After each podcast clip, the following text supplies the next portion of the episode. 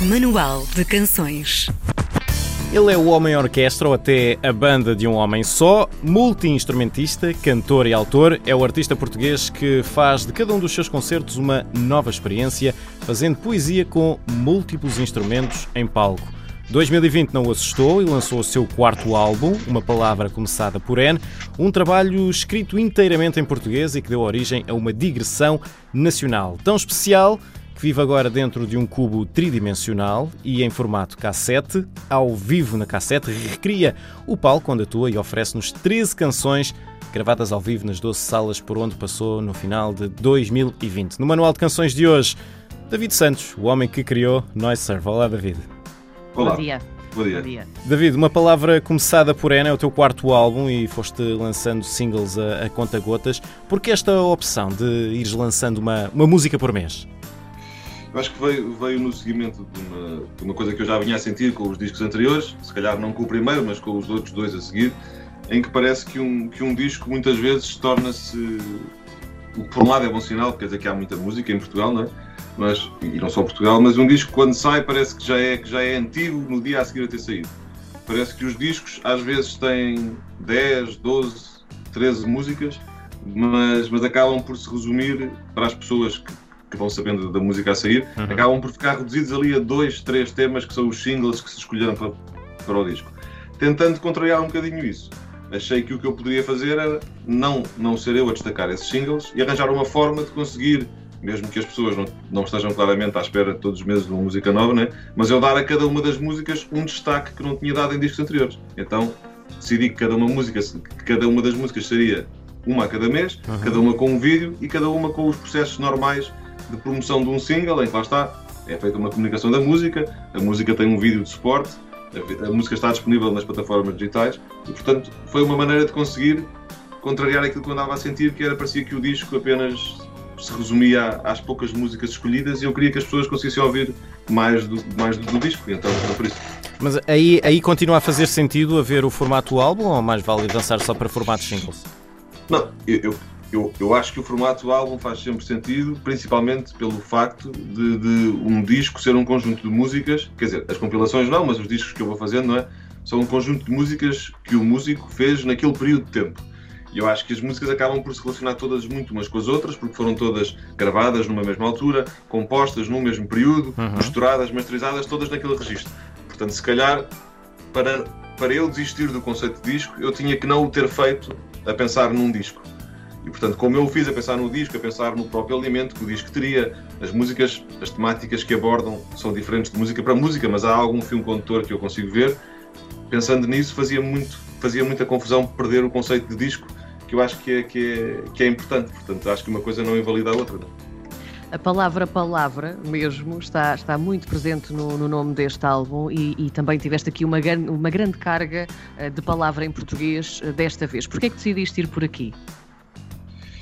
Eu acho que foi um, um bocadinho o seguimento dos discos que tinha feito antes. Eu, eu, eu a cada disco, pelo menos depois do segundo disco, tenho, tenho tentado sempre a cada, a cada disco perceber o que é que, o que, é que vai ser desaf- mais desafiante para mim fazer.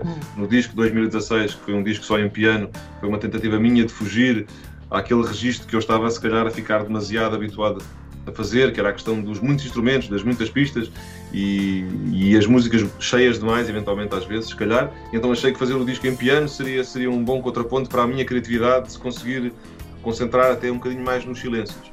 Nesse disco de piano achei que seria giro experimentar, até porque os rascunhos que eu tinha em piano, alguns já eram em português, fazer um género de uma experiência, como queria que o disco fosse maioritariamente instrumental, mas ter ali uma experiência de três músicas em português.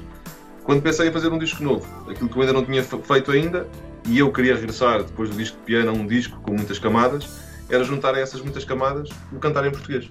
E então, na altura, depois foi, foi essa decisão. Agora, o próximo disco já não sei muito bem como é que, como é que será. E como é que tu achas que as pessoas sentem eh, mais esta música que tu fazes? Achas que sentem mais se a cantares em português ou não? Hum, aí não sei dizer, acho que teriam que ser as próprias pessoas a, a dizer. Eu, Mas, eu por desde- exemplo, o feedback que tu tens nos teus, nos teus espetáculos, por exemplo. Sim, sim, eu fui sempre sentindo, não neste disco em particular, mas quando fiz o Palco do Tempo em 2011, que foi a primeira música que fiz em português, senti logo uma, uma, uma abertura, um gosto muito grande para aquela música, Não que dissessem que era muito melhor que as outras, mas sentia ali um foco especial. Sim. Eu acho que a questão de, de, do cantar em português, por muito que o cantar em inglês a pessoa perceba o que está a dizer e quem está a ouvir perceba o que está a ser dito, se calhar o português é, é, é, é ligeiramente mais, mais imediato. E esse maior e esse imediato maior faz com que a pessoa se identifique mais rapidamente. E portanto, nos concertos, eu não sinto uma diferença clara, mas, eu, mas não sinto, ou seja, se não sinto para o positivo, mas não sinto claramente para o negativo. Ou seja, nunca achei que, que as pessoas achassem pior o português. E por outro lado, acho que algumas pessoas se identificam mais com o português. Mas eh, acho que elas também me percebiam em inglês. Já vamos querer pegar também na parte dos concertos, mas antes queria, queria falar numa, na música Sem Tempo, que, que é inspirada nos diários do filósofo Eduardo Lourenço, que nos deixou em, em dezembro. E tu também fizeste a, a, banda sonora do filme sobre ele, O Labirinto da Saudade. O que é que te fascina na obra de, do Eduardo Lourenço? Eu acho que acima de tudo é a maneira como ele pensava as coisas, ou como ainda pensa, porque eu acredito que a pessoa, quando, quando, quando deixa muitas coisas, acaba por viver um bocadinho mais tempo do que o tempo que, que, que na verdade viveu, não é? E uma das. das e, e, ao ver o documentário, e a questão do documentário é um bocadinho mais. a pessoa fica um bocadinho mais perto da pessoa do que propriamente ao ouvir a pessoa só falar na televisão, não é? E eu acho que aquilo que ele deixa é principalmente, em primeiro lugar, uma vontade muito grande de pensar as coisas, e eu acho que as pessoas às vezes pensam um pouco as coisas, eu acho que é bom pensar as coisas, e depois a maneira como ele pensava as coisas e como ele às vezes fazia em cada conversa que tu, que tu tinhas com ele, uh, se calhar ele dizia duas ou três frases que podiam resumir, uh, se calhar, grande parte da tua vida. E essa maneira muito engenhosa de, de, comunicar que ele tinha e, acima de tudo, também de interpretar de uma maneira bonita e filosófica tudo aquilo que o rodeava, acho que é o que fica dele. Acho que depois há, toda, há, há todo um, um, estudo grande sobre a história de Portugal, sobre, sobre uma série de assuntos, mas a mim o que, o que me fascina mais é essa maneira, até quase mais leviana, de, em três, quatro palavras, resumir filosoficamente uma coisa do nosso dia a dia de uma maneira perfeita, né? Voltando aqui também um bocadinho aos concertos de apresentação deste álbum, tu, apesar das restrições e também da pandemia, tiveste sempre lotação esgotada, mas estamos aqui a lidar com uma lotação esgotada um bocadinho diferente daquela sim, que sim, era sim. antes da pandemia. Como é que foi lidar com uma sala que está cheia, mas não está? Como é que foi viver isto? Eu acho que tendo em conta o que estamos a passar e o que estávamos a passar nessa altura, acho que o encher a meia sala, e em alguns casos era 3 quartos, portanto, a lotação não Sim. era sempre 50%, aquilo tinha a ver com a disposição das cadeiras. Eu acho que foi sempre, ou seja, eu vi sempre como muito positivo e nunca vi como negativo as salas não permitirem mais pessoas. Eu sou, sou pouco de, de pessimista nesta questão de, daquilo que conseguimos fazer ou não e gosto mais de tentar aproveitar aquilo que está a acontecer no momento. E verdadeiramente, eu ter conseguido fazer 12 concertos em outubro e novembro, numa altura em que se calhar se o disco tivesse sido lançado dois meses antes, eu não tinha conseguido fazer nenhum. E se o disco tivesse sido lançado dois meses depois, se calhar também não tinha conseguido fazer. Sim, uhum. sim. Portanto, todo o momento e todo aquele quase que passar pelos pingos da chuva, como se chama, não é? Uh, das datas todas que tinha organizado, acho que isso foi tudo uma felicidade enorme as coisas acontecerem. Portanto, o, o menos mal no meio disso tudo era o imaginar, ah, a sala está cheia, mas estão só 50% das pessoas. Não, a sala está cheia e no momento em que as pessoas não sabem o que é suposto fazer, em que as pessoas têm medo do que possa acontecer, aquele número de pessoas que foram acharam que ir ao concerto era uma prioridade naquele dia. E eu acho que isso para mim foi, foi não só bom por mim, enquanto pessoa que está a tocar, que sente que as pessoas te querem ver, uhum. mas foi também uma mensagem por parte das pessoas de, não só para mim, em relação a, um bocado geral em relação à cultura, que é independentemente do que aconteça ou do que esteja a acontecer, é importante estes momentos, que neste caso eu lhes estava a dar, mas que eles quiseram assistir. Portanto, não, não, nada, nada no que eu consegui fazer foi, foi eu vi de uma maneira negativa ou pessimista. Foi, foi, tudo, foi tudo bom e obrigado às pessoas todas que foram aos sítios e obrigado a quem me ajudou a que os concertos todos conseguissem acontecer. Sentiste as pessoas mais ávidas por uh, música ao vivo ou até mesmo por qualquer espetáculo ao vivo? Não sei, eu, eu, eu, acho que isso variou um bocadinho. Acho que os concertos não foram todos iguais. Acho que existiram alguns concertos. Se calhar em Lisboa foi, foi um dos concertos que eu senti uh, um feedback assim muito grande por parte das pessoas. Não é que não tenha sentido nos outros, mas em hum. Lisboa também a sala era, era, era maior. O Porto de Lisboa eram, eram as maiores, mas, mas estavam mais pessoas ainda na de, de Lisboa, porque, porque, a divisão de lugares permitia mais pessoas. E aí senti as pessoas mais com isso que estás a dizer. Houve alguns sítios onde, onde pelo contrário, eu senti as pessoas mais, mais receosas a questão de estar uma hora e meia, se calhar duas horas, com o tempo que demoras a entrar para dentro da sala com máscara, se calhar sentiu-se de repente que, que, a situação de estar sentado numa cadeira confortável podia ser desconfortável por todo, por, por, todo o acontecimento. Portanto, eu não sentia em todos os sítios essa, essa vontade extrema de, de assistir, mas, mas a verdade é que as pessoas estavam todas lá. Portanto, uhum. acho que foi tudo bom sempre. Tu fizeste também este, este lançamento de que vamos falar agora um bocadinho também em jeito de agradecimento, também já nos habituaste aqui um bocadinho a estes lançamentos em formatos especiais. Um, esta ideia de recriar o clube tridimensional, onde atuas nos teus concertos, veio de onde, porquê uma cassete? E aqui uma questão também muito engraçada que é, será que as pessoas ainda têm leitores de cassete em casa para ouvir, não é? Pois é, eu acho que a questão das pessoas terem rádios ou não com, com leitor de cassetes, eu acho que quem não tiver pode tentar arranjar e eu depois também ofereço eu, também ofereço, eu também ofereço o MP3 ou, ou, ou o Wave para as pessoas poderem sim, sim, ouvir na, nos registros normais. A ideia de fazer em cassete é acima de tudo porque eu gosto muito de todos os suportes que existem para, para, hum. para ter música.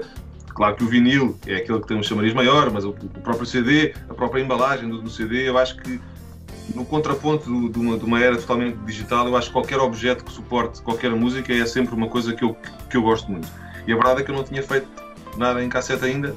E, e quando comecei a pensar de que forma é que eu podia juntar estes concertos todos, de que forma é que poderia isto ou não fazer sentido, pensei, olha, ainda nunca fiz nada em cassete, em cassete podia ser giro. Até por esta brincadeira de o ao vivo na cassete. A cassete é, parece, porque a mim parece-me que a cassete é mais um objeto físico do que o próprio CD. Sim. O CD, embora físico também, tem ali uma componente digital maior do que a cassete Sim. tem. Então pensei, olha, gostava de fazer isto e acho que vou fazer em cassete. Aí passei para o ponto a seguir. Eu gosto sempre que a, que o, que a embalagem ou que, que, que, o suporte físico do CD, nos discos e neste caso da cassete, te consiga dar um bocadinho mais do que apenas ser uma embalagem onde tu metes uma coisa lá dentro. E então, se estas músicas eram ao vivo, se verdadeiramente nos concertos eu toco literalmente dentro de um cubo, se esse cubo é montado em todos os concertos, comecei a pensar, não, isto era gira que a cassete estivesse dentro de um cubo que as pessoas montassem e então, mesmo que apenas metaforicamente, a experiência era mais plena. A pessoa recebe um, um género de um pacote, a pessoa monta o cubo como eu monto uhum. e a cassete encaixa ali no meio como se as músicas estivessem a tocar dentro do cubo. Isto foi a ideia inicial e a partir daí é perceber como é que consigo que isso aconteça. No fundo, desta Mas... metáfora, tu és a cassete, porque é o palco e tu estás ali sim, no sim, centro sim, e tens a música. É isso mesmo, sim, sim, sim. Cassete, ou seja, não é que eu seja a cassete, mas eu sou o que está dentro da cassete. Sim. É verdade, é verdade. Sim, sim, sim. Uh, olha, estes têm sido meses bastante complicados para, para a cultura, para as artes, com, com, com, salas fechadas, com, enquanto houve concertos, tudo muito restrito. Como é que tu tens vivido estes, estes tempos? Tens uh, sido ativo a, a, tentar que algo seja feito ou, ou estás um pouco mais na expectativa, resguardado, resguardado a observar? É assim, não tive resguardado a observar, até porque o lançamento do disco e com estes uhum. concertos todos que falámos, uh, foi uma luta grande de, de, de, tentar sempre perceber, ou seja, a última hipótese era sempre cancelar o concerto. Certo. Antes disso era como é que, para onde é que se adia, para onde é que se não adia, que concerto. Portanto, houve, houve uma luta para que os meus concertos conseguissem acontecer. Uhum. Agora, em termos de, de ativismo, se calhar político, neste caso, não há assim grande coisa que se possa fazer, a não ser, já tive várias reuniões com, com hoje em dia pelos Zooms, com vários colegas meus, não só de música, de teatro, uhum. em que se pensa que outras formas podem existir ou não. No princípio, em março, quando isto aconteceu, houve quase como que uma onda grande de tentar que através das, das redes sociais se conseguisse manter ativo este registro de tocar no Instagram, de tocar no Facebook, pois isso tudo começou a fazer alguma confusão porque parecia que se, as pessoas se habituassem demasiado àquilo ia-se perder a essência do que é a música ou do que é a cultura, que é um registro de público e, e ator ou músico numa proximidade maior que apenas uma, um, um, objeto eletrónico. É? Sim. Portanto, eu tenho feito aquilo que é possível fazer. E depois há outra história. Eu não conheço todos os parâmetros da questão relacionada com a saúde e, portanto, eu posso dizer que a cultura é segura tendo em conta aquilo que me disseram que era suposto fazer. Eu não sei se isso é sequer suficiente. Portanto, tu, tomar uma posição muito, muito marcada tinha que ter um conhecimento muito maior do que é que são os contágios todos, do que é que é tudo, não é? Portanto, apenas limitei a fazer como era suposto e como disseram que, que se devia fazer bem, não é? David Santos, Noise Serve, o, ele editou recentemente ao vivo na cassete, é uma edição especial num cubo tridimensional em formato cassete o novo trabalho de Noise Surf com músicas ao vivo. David, muito obrigado. Um abraço. Obrigado. Obrigada. Obrigado. Um beijinho.